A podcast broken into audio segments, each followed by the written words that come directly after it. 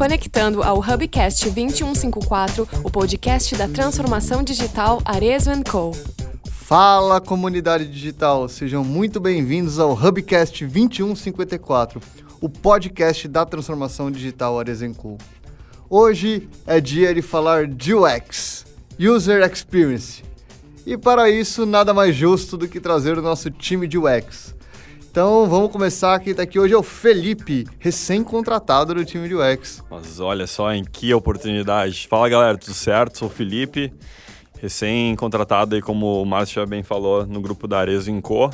E super animado aí com o desafio de trazer a experiência do usuário para o nosso dia a dia e entrar no sangue da companhia, que já vem com boas práticas, mas a gente sempre consegue aí, otimizar processos e acho que é essa função do UX que a gente vai discutir hoje. Gabi Wolff, também do nosso time de UX. E aí, Márcio, tudo bem? Uh, e aí, pessoal? Eu tô na Arezo faz algum tempo, mas estou migrando há pouco tempo também para a área de UX e é uma oportunidade bem bacana estar aqui para falar com vocês. Show de bola. E ele, novamente aqui, Yuri Gonçalves, do time de inovação. Fala, turma, de novo aí, né? Já tô quase fazendo um bordão com Fala Turma aí para já deixar gravado. Beleza, gente. Então, para começar aquela perguntinha mais básica, o que é UX? É inevitável, né? É sempre bacana, até para já começar a traçar alguns paralelos, né? A gente que vem, eu tenho background na área do design, a gente acaba pegando alguns vícios aí, uh, mesmo de mercado, a partir das demandas que vem surgindo, e é muito importante a gente frisar bem o que é o UX. Uh, existe uma clara confusão com o why, que depois a gente já está falando melhor, eu acho. Então, o X ele é a ponte entre o usuário e a solução de um problema de uma demanda. Uh, é assim que eu defino o, a experiência do usuário. Uh, todas as, as, as, as zonas de, de, de, convergência de toque que a gente tem, as zonas de contato, uh, muito passam pela, pela interface ou por outras formas de tu prover a experiência que o usuário precisa para chegar na solução que ele deseja ou que o, que o negócio demanda.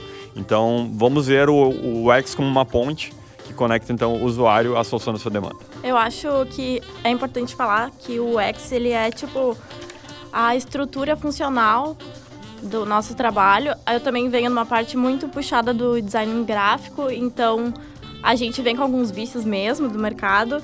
E eu entendo que o, o objetivo do UX é conectar o negócio com os objetivos, com os objetivos do usuário, assim. A gente fala muito de ser funcional para o usuário e aquilo conseguir fazer com que ele chegue no objetivo dele, mas a gente também trabalha muito com base no objetivo da empresa, em conversão, e acho que o Felipe pode concordar com isso e acrescentar alguma coisa, mas a gente também tem essa, essa frente que engloba tudo e isso aí. É, eu acho só que corroborando aí com os nossos UX, eu diria que, que quando a gente fala de, de user experience, a gente está falando de resolução de problemas. Muito mais do que lançar features ou lançar ferramentas, a gente está falando de resolver um problema de algum usuário. Então, de que forma a gente pode fazer isso? Não necessariamente vai ser desenhando uma tela. É, então, já que vocês já falaram aí, já deu spoiler do XY, já fala diferente do XY, que eu acho que gera muita confusão aí no mercado das duas funções. Sem dúvida nenhuma. A gente uh, veio agora com esse movimento da transformação digital que a gente fala bastante, inclusive na companhia. Uh, a gente atrela muito a área de UI UX a produtos digitais, né? E a gente pode ter UX uma experiência totalmente offline. Isso é muito importante a gente entender. E, inclusive, para a gente ter uh, a felicidade do nosso usuário sendo plenamente atingida, né? Que é o principal, a principal intenção do profissional de user experience. E dentro da, dessa área de user experience, vamos dizer assim, que ela é um grande guarda-chuva que ela engloba uma série de outras áreas, incluindo o UI. O UI é User Interface, para quem não, não, está habituado com o termo. Então, é toda a parte visual uh, que faz essa conexão uh, da experiência do usuário uh, com a resolução do problema. Então, voltando ali à, à primeira definição, o X ele tem, traz a experiência que conecta o usuário à resolução do problema e a interface, a visualização dessa solução, muitas vezes passa pela, pelo profissional de UI. Não necessariamente a mesma pessoa, a gente vê o que a gente chama de unicórnios no mercado, que é o profissional uh, que faz o UI, faz o X, faz research, uh, é bem comum, mas não necessariamente são a mesma pessoa.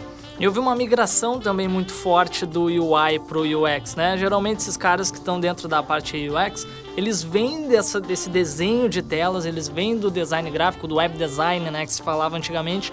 Então por isso eu acho também que há essa confusão muito grande entre os termos. É, eu acho que foi uma necessidade que surgiu porque a gente trabalha, a gente sempre trabalhou muito em cima de desenho de tela e aí a, acontecia que talvez não era algo funcional para o usuário, então foi uma necessidade de fazer aquilo ser funcional, bonito e com base em dados.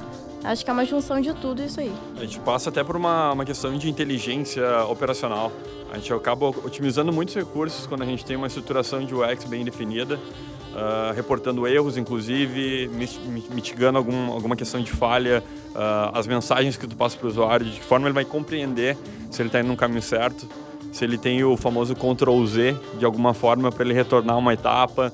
Então, todo esse pensamento estratégico do X vem com certeza a, a trazer resultados e a gente fala em números mesmo lá no final no ROI, uh, no que cai na mesa, no que cai do bolso da companhia. É, eu acho que isso é tocou um ponto importante aí que é a questão do ROI, né? É, se o, o, a parte UX não está sendo medida, possivelmente ela não tem trazido valor, né? Ela tem que ser medida de alguma forma. E aí a gente falou de métricas aí em um episódio anterior.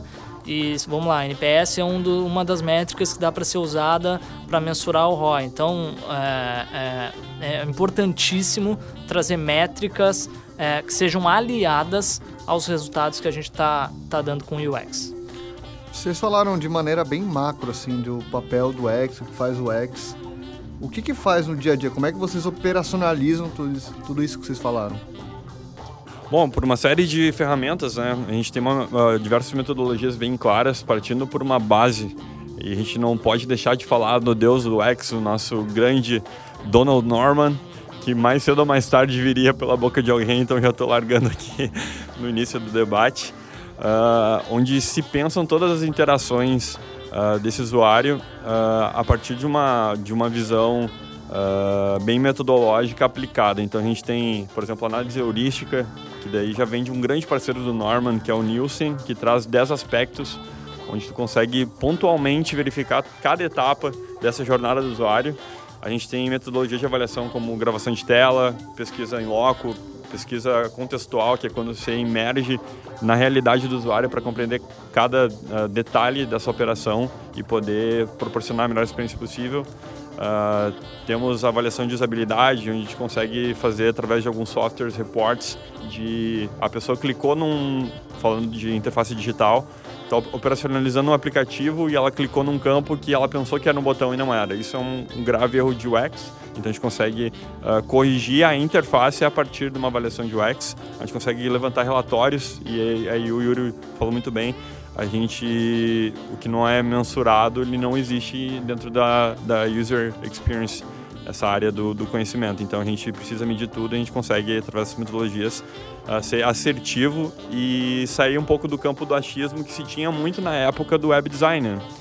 A gente tinha a figura do, do back-end developer e do front-end, daqui a pouco essa questão se, uh, essas figuras se misturaram e a gente tinha uh, profissionais que sabiam operacionalizar muita uh, muitas questões dentro do web design, mas não eram específicos em nenhuma delas. Agora com a figura do X a gente consegue ser mais uh, otimizar melhor esse recurso. Eu até gosto de brincar que quando a, quando a gente está dentro do, do web designer, a gente vê os desenvolvedores ali como vilões, né?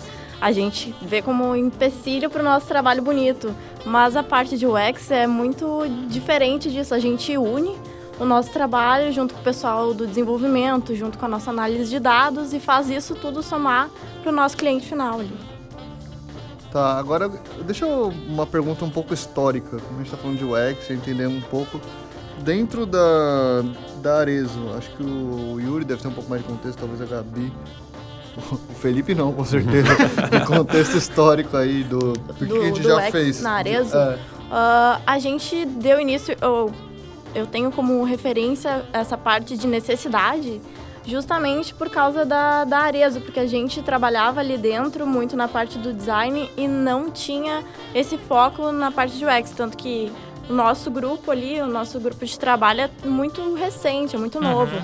Então, nós tínhamos necessidades de fazer um site funcional, um produto funcional para o usuário e a gente não tinha esse, essa equipe trabalhando em cima disso. Então, foi realmente de uma necessidade de conseguir analisar o que estava funcionando e o que não estava, coisas que estavam ali há muito tempo e agora a gente consegue trabalhar com foco nisso. É, surgiu, surgiu muito na necessidade mesmo, né? A gente tinha um time ali de, de designers que faziam os e-mails marketing de todas as marcas.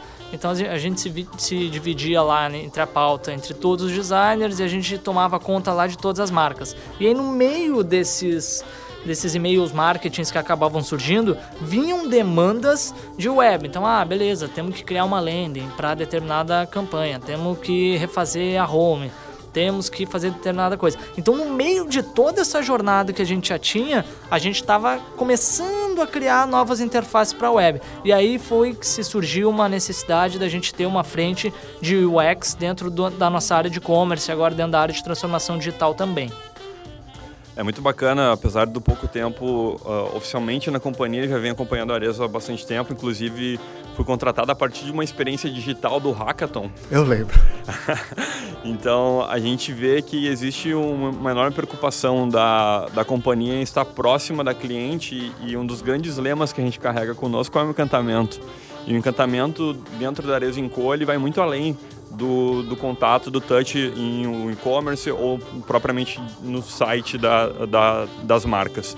A gente tem uma preocupação de como essa experiência ela é estendida dentro da loja, uh, inclusive agora com a Vans chegando junto com a gente, uh, somando no nosso portfólio, a gente traz uh, pensamentos e conceitos diferentes, então são públicos extremamente diferentes e que uma experiência generalista com certeza não é agregar e encantar a cada um deles. Então a gente precisa uh, chegar lá na ponta, conversar com a usuária, com a cliente que está comprando o produto, com a vendedora e saber como a gente uh, distribui a informação de forma que seja compreensível, agradável e útil que é um dos preceitos do X para cada um desses diferentes públicos. Exatamente. Aí só abordando ali o tema que a gente falou alguns segundos atrás sobre sobre dia a dia, é uma coisa que eu acho que depende muito, né? Tem dias que tu tá 100% focado em entrevista com o usuário, em pesquisa, tem dias que tu tá 100% focado em desenvolvimento desse novo produto. Então acho que ele depende muito da etapa do produto, da etapa onde está sendo feito esse produto. E outro ponto também que eu acho que é importante a gente salientar, que nem todas as nossas squads têm um, um UX 100%, né? Tem um UX full. Porque nem todas elas demandam uma pessoa de UX voltada 100% para aquele trabalho. Tem pessoas que têm UX podem ter part-time apenas. E quais as áreas do UX que a gente ataca? Bom, a, o X, como a gente comentou, ele é uma área, um grande guarda-chuva que abrange inúmeras áreas. A gente já mencionou a User Interface, que é acho que a mais conhecida delas. Mas a gente passa por diversas etapas que, dependendo do tipo de projeto, a gente tem pessoas dedicadas a cada uma delas separadamente. Então, não, não é o mesmo... Uh, a mesma pessoa que vai estar atuando em todas elas. Mas, no geral, a gente tem, uh, começando pela User Research, que é o pesquisador em UX, que é quem vai lá na ponta, conversa com o usuário, uh, levanta mapa de empatia, faz questionamentos, levantamento de personas, ele faz a questão uh, dos mapas de calor também, os heat maps, quando a gente está falando de interfaces ou de produtos digitais. É a pessoa que vai estar tá lá, de fato, fazendo o levantamento de dados preliminar para as demais etapas de UX. Uma outra figura bastante conhecida dentro da área de UX é o UX é Writing, que é o writer, no caso, que é quem faz as mensagens que vão uh, comunicar com o usuário. A gente passa desapercebido por grandes, pela maioria, se não todas as mensagens que a gente recebe diariamente de qualquer tipo de interface, seja ela digital ou offline. Uh, e isso é mérito do UX. Então, parabéns aos UX que cruzam o nosso caminho todos os dias. Porque se uma mensagem de erro ela é tão natural que tu não percebe ela, uh, é que tá dando certo. E os falou das etapas do de Discover, né, de, de mapa de empatia e tudo mais. É, você consegue detalhar um pouco melhor quais são essas etapas e como é que o X trabalha junto com o PO? Com certeza, a gente, o mapa de empatia, ele é uma das principais ferramentas que a gente usa dentro da, da metodologia de user experience Porque a gente consegue, de fato, a, a, pegando o termo empatia, né? A gente entende empatia como se colocar no lugar do outro. Então, quando a gente coloca no lugar do outro, a gente sente a dor do outro, a gente se alegra com o que o outro se alegraria, a gente tem as expectativas do outro, só que a gente passa por uma outra, por um outro bloqueio, um muro que existe dentro do X-Design, que é a questão de oferta-cultura, a gente chama que é o que funciona numa região pode não funcionar na outra, ou dentro de um determinado, uma determinada comunidade, aspectos culturais podem interferir na experiência. E quando a gente fala em experiências profundas, uh, como é o nosso caso da nossa companhia, que a gente busca um encantamento, a gente precisa de fato entender e sentir o que o nosso usuário sente. Então, existe uh, essa ferramenta que é um mapa de empatia, onde a gente faz algumas perguntas. Uh, qual é a expectativa desse usuário? Qual é a, a, dados demográficos? Qual é a faixa etária dele? Uh, questão de gênero, uh, condição social, aspirações, escolaridade. Então a gente tá, traça o perfil uh, dessa pessoa física e depois a gente passa por aspectos emocionais. E aí a gente volta para o Don Norman, que é o, principal autor quando se, deba se, debate as questões do design emocional.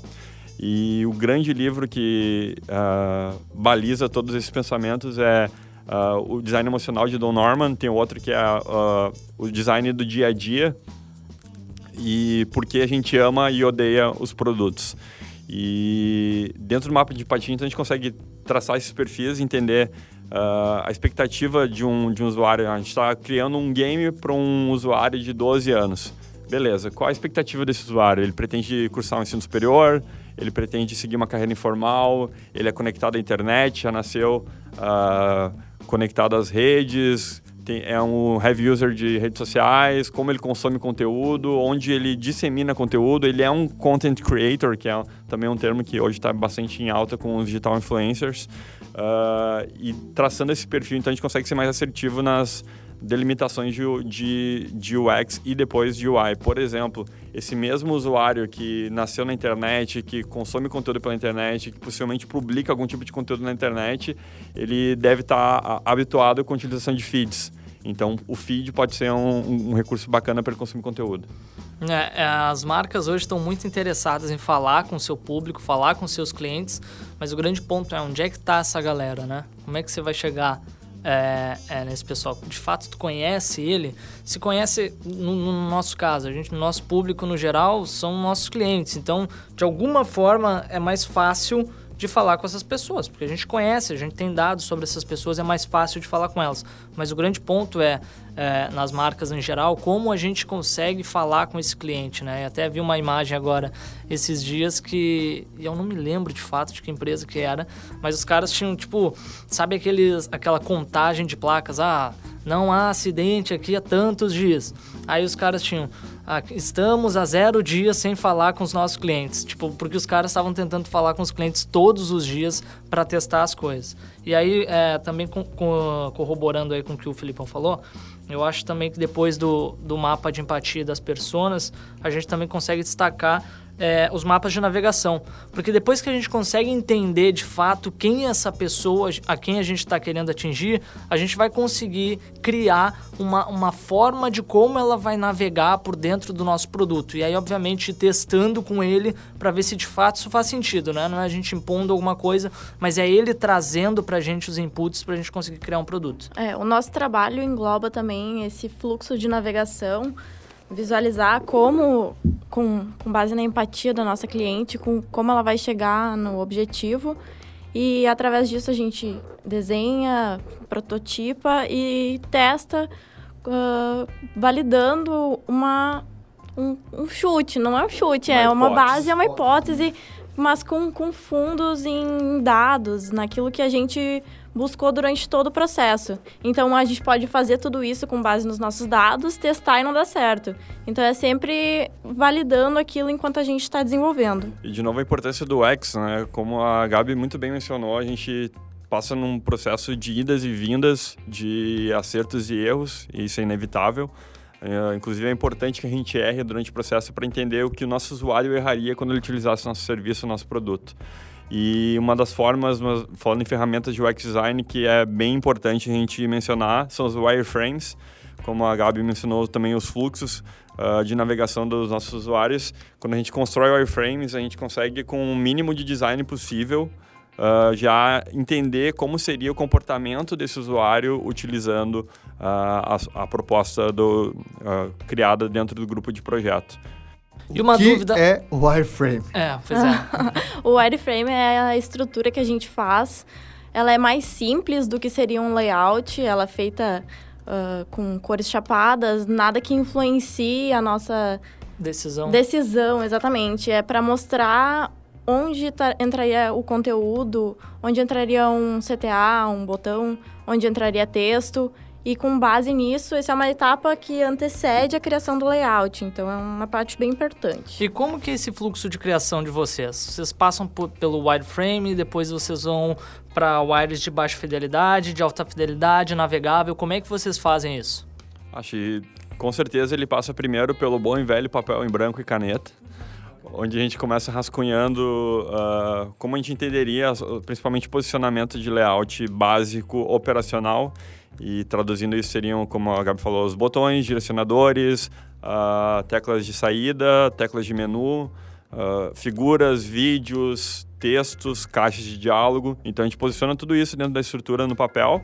A gente consegue prototipar isso com uma série de recursos. A gente tem softwares excelentes. Eu sou uh, um grande influenciador aí da bandeira Adobe, então acho que existe uma grande sincronia dentro das das ferramentas disponibilizadas pela Adobe e para coroar uh, o trabalho que vem sendo feito há muitos anos pelo Adobe Illustrator e Adobe, Adobe Photoshop, que são softwares de edição gráfica. A gente tem, tem agora o Adobe XD, que foi pensado justamente para a experiência do usuário. Então a gente consegue fazer protótipos navegáveis.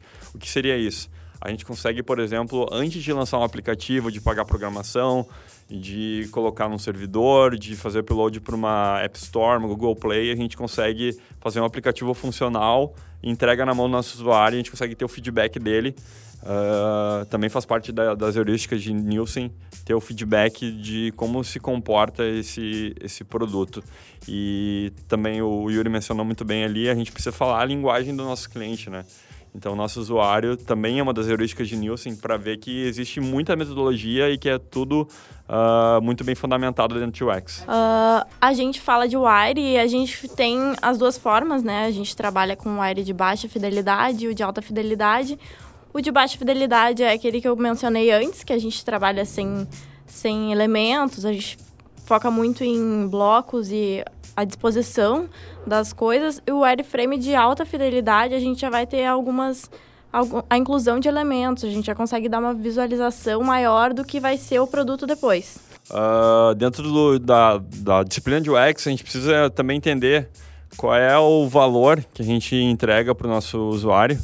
E existem algumas palavrinhas mágicas que definem bem para a compreensão do UX também ficar um pouco mais clara que uma estrutura pensada, um projeto de UX, ele deve ser útil, deve ser usável, deve ser achável, creditável, desejável e acessível. E daí falando em acessibilidade, acho que a Gabi tem um exemplo bem bacana para compartilhar com a gente. É, quando a gente trabalha com UX, a gente engloba essa área de acessibilidade, a gente fala sobre coisas que geralmente que hoje são pouco, pouco levantadas, como tamanho de fonte, contraste de cores, uh, pessoas com deficiências. A gente não tem essa inclusão no nosso dia a dia. Eu acho que faz parte do nosso trabalho lembrar dessas pessoas, desses usuários e trazer uma experiência bacana para elas também. As ferramentas, inclusive, estão uh, ah, vindo com a gente nessa, nessa bandeira da acessibilidade. A gente já vê simuladores de protótipos, a gente consegue adicionar o comando de voz de uma forma bem prática, com blocos de código. Então a gente não precisa mais de grandíssimos recursos sendo movimentados para conseguir uh, entregar uma experiência igualmente interessante para um usuário que tem alguma limitação física. Vocês falaram de métricas agora há pouco. Que métricas são as que vocês mais utilizam no dia a dia? Uh, eu, particularmente, eu gosto dos reports uh, de heatmap, como já, já tinha mencionado. Uh, o número de cliques também é muito importante, porque uma das grandes sacadas de se ter um X planejando a experiência é se diminuir uh, a evasão das plataformas. Então a gente consegue medir o engajamento sendo uh, aumentado a partir do, da redução do número de cliques. Então quanto menos operações se tiver dentro da plataforma para conseguir o mesmo resultado, melhor é. A gente consegue fazer essa medição uh, mudando as features dentro do sistema, como o Yuri falou, o UX não está ali para adicionar features. Muito pelo contrário, a gente trabalha sempre num caminho de tentar reduzir ao máximo Uh, como Norma também dizia, as little design as possible. Então, vamos tentar deixar no mais básico possível uh, para que a informação necessária uh, salte aos olhos do nosso usuário. Então, fluxo de navegação medido por cliques, heatmap, que são as áreas onde a gente consegue ter uma maior interação do usuário, ver através de gravação de telas e de, de análises de usabilidade.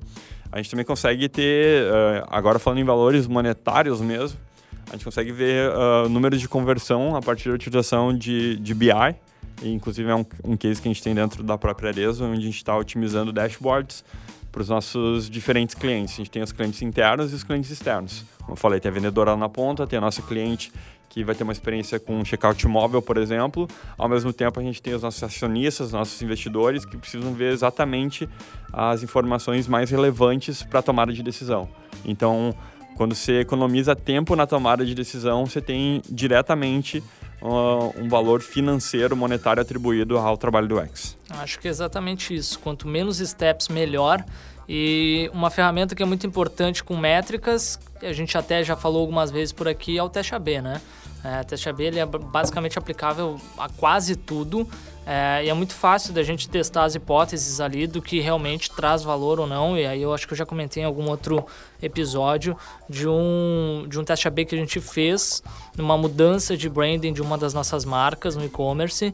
E a gente descobriu que mudando a cor, vezes uma cor que era de fora do branding da marca, aumentou a conversão é, naquela etapa de checkout. Então o teste AB é, um, é uma ferramenta ali é, é muito importante é, com relação a métricas e KPIs. Eu acho que muito legal que tu trouxe, Yuri, porque a gente às vezes tem esse tipo de informação de cores, por exemplo, que saem do guide da marca, e a gente tem que unir o nosso trabalho como UX junto com o trabalho da equipe de marcas. Trazer a experiência da marca, entendendo que a experiência da cliente pode ser diferente com aquilo que a gente está prevendo talvez uma cor não funcione que está ali no guide, e a gente tem que trabalhar de acordo com isso. É, e, a, os números são muito importantes porque eles nos apoiam nisso, né? Exatamente. Às vezes tu chegar e dizer, ah, não, eu acho que não fica bom desse jeito, porque eu acho, é uma coisa. Agora tu chega e diz, ah, beleza, já testei e a gente já viu que os clientes preferem do, na, na, outra opção. Então aí tu já tem um embasamento maior, né? Não à toa também a gente vê nascendo uh, cada vez mais a figura do Customer Experience Design, que o pessoal pergunta, tá, mas qual é a diferença do UX e do CX, que é o Customer Experience? Que daí sim tá, tá ligado diretamente às interações do cliente final, Uh, mas que ainda também é uma, é uma, demanda, como o Yuri falou antes, a gente não tem UX em todas as áreas dentro da Arezo e a maioria das companhias não tem a figura ainda do Customer Experience porque os próprios UX uh, acabam uh, abraçando essa causa. E a Gabi mencionou algo que para mim é muito brilhante, que é a, a, a, capacidade de adaptação que a gente consegue eh, agregar às equipes quando a gente tem um pensamento de UX estratégico bem definido, como por exemplo utilizar cores análogas à marca, que de forma alguma vai uh, afastar a, a questão do branding da, do, do, do, do, usuário, mas mesmo assim vai entregar uma experiência uh, prazerosa. E isso é inclusive modificado por uh, N fatores que fogem nosso controle. Por exemplo, um grande protesto, uh, derramamento de óleo que fosse atribuído a alguma empresa. Daqui a pouco aquelas cores daquela empresa, se forem parecidas com as tuas, se a tipografia for parecida, for semelhante, isso pode afetar a experiência do teu cliente, que daqui a pouco vai ter um primeiro contato contigo e vai relacionar empresas que não necessariamente são do mesmo ramo ou que são a, a mesma, o mesmo CNPJ. Agora uma pergunta para aquele ouvinte que gostou de tudo isso que a gente falou e quer entrar nesse mundo. O que, que ele faz? Por onde ele começa? Quais são os cursos, os livros? Ele precisa ser um Y? Que que, qual, quais são os caminhos para isso? Bom, dentro da, da User Experience a gente tem inúmeros profissionais atuando. Uh, claro que os designers tentam abraçar como sendo sua essa área.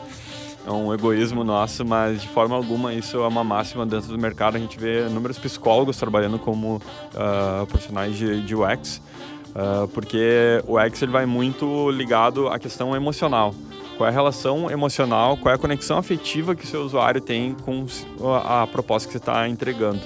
Então, uh, alguns livros que passam por essa questão já mencionados, os livros do Donald Norman, Uh, design emocional, não, uh, não me faça pensar do Krug, também é um, um, grande livro. A gente tem livros de boas práticas de, de UX também uh, disponíveis, como Lean UX, que é o UX enxuto, é um excelente livro. E como ainda não se instituiu uma disciplina uh, tão formal assim no meio educacional e acadêmico de UX, a gente tem às vezes pincelamentos de UX dentro de uma graduação de design, mas ainda não é uma grande disciplina.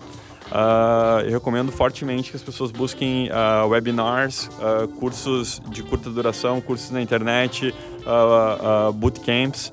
Então a gente tem uma qualificação um pouco mais informal, despojada, que eu acho que vem muito alinhado com o papel de, uh, executivo do, do UX designer, porque no dia a dia a gente dificilmente fica dentro do escritório tomando um cafezinho, a gente está lá com uh, a prancheta do lado do nosso usuário.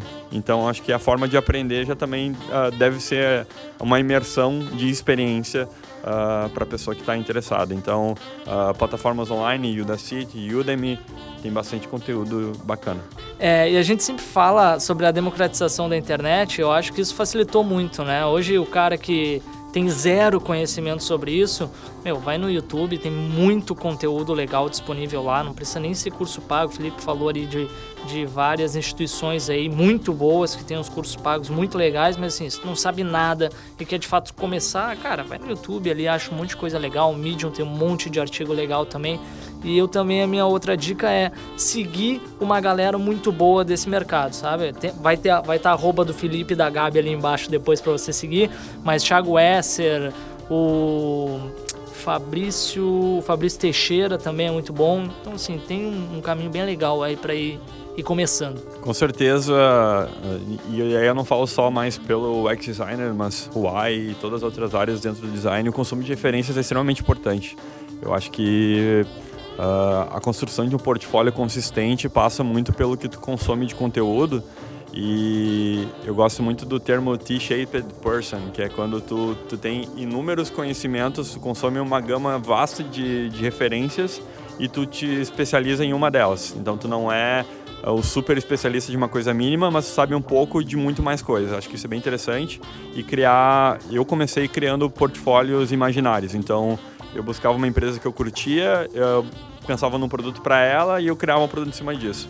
Até o momento que tive a oportunidade de conectar com grandes empresas do, do, ramo automotivo, por exemplo, onde eu tive a experiência de criar uma plataforma de car sharing, uh, justamente alinhado com o que a Gabi falou, a questão de acessibilidade, a gente conseguia fazer com que um cadeirante se posicionasse dentro de um veículo, conseguisse ligar um veículo elétrico e se locomover de forma independente, uh, comandando apenas pelo aplicativo de celular. Então, Uh, existem ferramentas, o próprio Adobe XD é gratuito, então a gente não tem desculpa aí para não migrar para o X. Então, essa é que eu ia perguntar agora para vocês, falando um pouquinho também de UI, sobre as ferramentas que vocês usam, porque você tem várias ferramentas no mercado. Felipe já falou aí que a Adobe Lover aí eu também ah, compartilho eu também um pouco dessa ideia. e aí, Gabi também, qual é a opinião de vocês sobre Figma, Sketch, InVision? Eu gosto, eu gosto, já trabalhei com Figma, mas eu também sou Adobe Lovers. eu gosto do jeito que a gente consegue trabalhar unificando os programas ali dentro. A gente trabalha com a parte do X mais focada ali em, em protótipos e, e wireframes dentro do, do XD e consegue trazer o que precisa que complemente isso com Photoshop, Illustrator, trabalhar com ícones, é bem completo. É, agora trazendo um ponto aí para as outras uh, ferramentas já mencionadas aí pelo Yuri, então para o pessoal que está nos ouvindo entender um pouquinho mais e não ser balizado aí por uma, por uma, uma opinião tendenciosa do, da nossa mesa. Uh, o próprio Figma ele tem features bem bacanas, uh, passando pela própria pelo modelamento dentro da, da plataforma. Isso eu gosto muito. O XG também proporciona isso, mas acredito que o Figma tenha sido otimizado para o X A gente tem também uma série de plugins onde a gente consegue fazer todas as mensurações, então a gente falou de relatórios, extração de relatórios a partir do próprio Figma e ele tem complementos uh, pagos dentro da plataforma uh, que eu acho que são super interessantes. Então ele traz já cases uh, estruturados de UX e de UI, onde você pode estar tá criando em cima já de uma base uh, que alguém caminhou antes. Então você aprende com o erro dos outros, não precisa bater tanto cabeça. Acho que isso é um ponto bem positivo do Figma. O próprio Sketch ele traz uma questão mais artística também que acaba passando uh, pelas necessidades de concepção de produtos digitais, todos eles são para produtos digitais. Uh, quando no XG a gente demanda de uma pré-operação dentro de Photoshop, Illustrator, a gente consegue dentro do Sketch já ter uma, uh, ferramentas artísticas um pouco mais avançadas para trabalhar. O grande ponto que eu acho que o XG acho que foi o último deles, né? E aí quando ele surgiu, acho que 16 ou 17, a primeira, segunda versão, cara, veio muito bugada, né? Meio zoada. E aí, tipo, a galera ainda ficou nos outros, nos outros softwares. E aí, a partir do momento que eles começaram a melhorar isso, e óbvio, a integração entre os softwares da Adobe facilita muito, cara, aí eles começaram a ganhar muito mercado, né? É, eu acho que o grande salto que foi super positivo, um pensamento estratégico da Adobe muito bacana, foi de que às vezes era uh, os profissionais de UX, de UI e mesmo os developers uh, eram uh, extintos no mercado. A gente sabia que é uma área com bastante demanda, todo mundo se formava, o pai, mãe, vó mandava todo mundo fazer TI, fazer design, porque é a profissão do futuro, mas a gente não encontrava bons profissionais com uma consistência de trabalho que pudesse suprir as demandas do mercado. Então, o que aconteceu? Uh, a Adobe trouxe a, a, a feature de conseguir exportar o código dentro da, da tua projeção de, de, de uh, navegação. Então, você consegue, dentro da, da plataforma XG, pensar toda a estruturação do projeto, você consegue dar uma cara para esse projeto e exportar já o código para só alguma correção, algum ajuste por parte dos programadores. Isso facilitou demais o trabalho, acho que no workflow do dia a dia, que é pegado, que você passa 80% ou 80-20, né? Você passa 80% falando com o usuário e 20% projetando a experiência. Uh, você tem um ganho de tempo aí, otimização de, de recurso bem bacana. Legal. É, e com relação às outras ferramentas do dia a dia, o que, que vocês usam? É, Trello, Slack, Toggle, Focus To Do, Mixpanel, Flat Icon, o que, que vocês usam aí para o dia a dia inteiro mesmo? É, é, de gestão. gestão também. A gente usa bastante o Trello, acho que é geral na Arezo, é bem bacana. O Slack também para comunicação. É, eu uso bastante o Denon Project para baixar principalmente pictogramas. Uh, eles trazem os pictogramas da AIGA, que são uh, reconhecidos internacionalmente. Então, quando a gente quer uh, atingir mercados aí sem fronteiras, como é o caso da Arezo, que pensa estrategicamente na interna internacionalização, inclusive a gente tem nossa loja da Chutes desde 2012 nos Estados Unidos, a gente consegue, através de órgãos certificados internacionais, ter um, uma melhor uh, assertividade na escolha de ferramentas gráficas visuais. Imagina que você uh, tem um, um, payback, um retorno muito pequeno quando você projeta algumas questões gráficas. Por exemplo, redesenhar um boneco, que, ou um gimmick, ou, ou uh, uma ilustra que vai uh, direcionar a página do usuário, uh, o perfil do usuário, aquele uh, humanoidezinho. Se for projetar cada ícone para cada experiência, você acaba tendo uma demanda de tempo muito grande que não vai ser percebida. Então, não é uma entrega de valor percebida e deve ser uh, do processo. Então, The Noon Project, Flat Icon, eu uso bastante o Evernote para tomar, para organizar o fluxo de trabalho. Eu uso o MindMaster para criar uh, mapas mentais. Uh, utilizo bastante daí ferramentas para quem não tem domínio de softwares gráficos um pouco mais avançados, como Photoshop, Illustrator. Uh, recomendo fortemente que usem o próprio uh, PowerPoint. A gente consegue fazer micro interações animadas dentro do PowerPoint. A gente consegue fazer uh, tamanho, os tamanhos de telas ali dentro, fazer transições. Então a gente consegue tranquilamente criar uma, uma experiência de prototipação de baixa fidelidade dentro do Photoshop com pouquíssimos recursos e já ter um, um, um ganho aí bem interessante na experiência do usuário. A produção está me avisando aqui que estamos ficando sem tempo. Então, aquela última perguntinha de sempre. Qual é o futuro do, do X na Arezzo Co? Ah, eu vejo como futuro do X trazer o encantamento que a gente precisa para as nossas clientes. encantar nossas clientes com nossas marcas, nossos produtos de forma funcional e sempre, sempre pensando nele, sempre pensando no usuário. Bom, eu vejo também com bastante otimismo, pensando que a gente tem uma estratégia aí de até 2154 de avanço constante e que a gente ouve bastante nos corredores e já, já entrou, está no sangue da companhia. Eu vejo que a Arezenco ela vem uh, de fato sendo uh, uma referência no mercado com tecnologias inovadoras e a gente tem uma construção uh, bacana aí de uma comunidade UX para ser feita que a gente tem um horizonte bem bacana para trilhar ainda. A gente consegue estruturar o design system que são todas as guidelines dentro de, da, da experiência do usuário. A gente consegue uh, estabelecer alguns padrões aí que com certeza vão uh, trazer um benefício claro e desejado uh, para os nossos clientes. Então a gente já tem produtos que são objetos de desejo e a experiência com certeza pode igualmente ser encantadora e conectada com a alma dos nossos clientes. É isso aí, já pegou o espírito 2154 ao infinito e além. Cara, a produção me deu mais um tempo aqui. É, você não se gabou ainda, cara. O cara é o profundo ganhador de hackathon aí. Quantos hackathons já ganhou, cara? Quais foram eles? Uh, hackathons entre mentorias e participações, já participei de mais de 20 hackathons, dentre eles alguns vencendo. Vencedor do Renault Experience no ano de 2019, foi uma das conquistas mais recentes. Uh, com essa premiação, junto à minha equipe, a gente foi enviado para a França onde em Paris a gente competiu numa competição universitária para veículos elétricos, concepção de, de experiência de usuário. E a gente também venceu a etapa mundial. Participei de alguns, inclusive alguns programas de televisão, Caldeirão do Hulk no ano de 2014. Uh, ah, fui da seleção olímpica de ciências pré-universitárias do Brasil, então dos meus 14 aos 20 anos era nerd na área de ciências, então acho que por isso veio meu interesse por UX.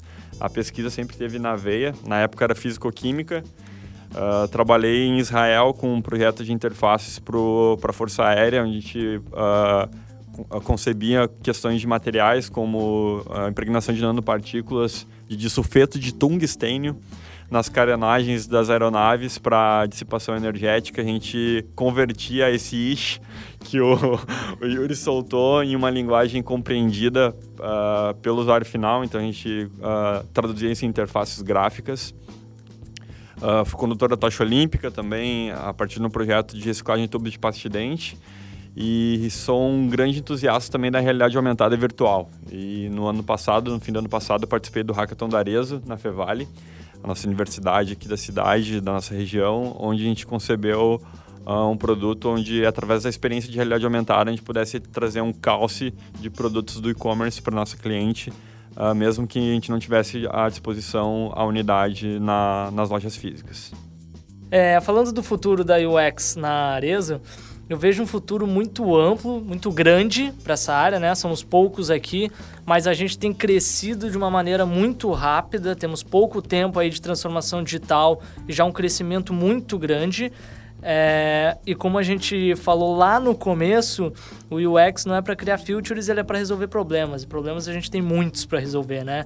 Então acho que a gente tem muito, muito caminho, muita estrada aí para trilhar é, e vai ser um futuro encantador aí para gente. Excelente. Gente, queria muito agradecer a presença de vocês. É, sei que vocês que entraram agora na imersão na transformação digital, já muito no nosso nosso lema, o Infinito e Além, 2154 é logo ali e a gente tem que estar preparado. Então, obrigado novamente, valeu Felipe, valeu Gabi, valeu. Yuri, valeu, valeu, valeu. como sempre, valeu gente, até a próxima. Até. Um passo para um grande salto. Isso é Arezzo Co.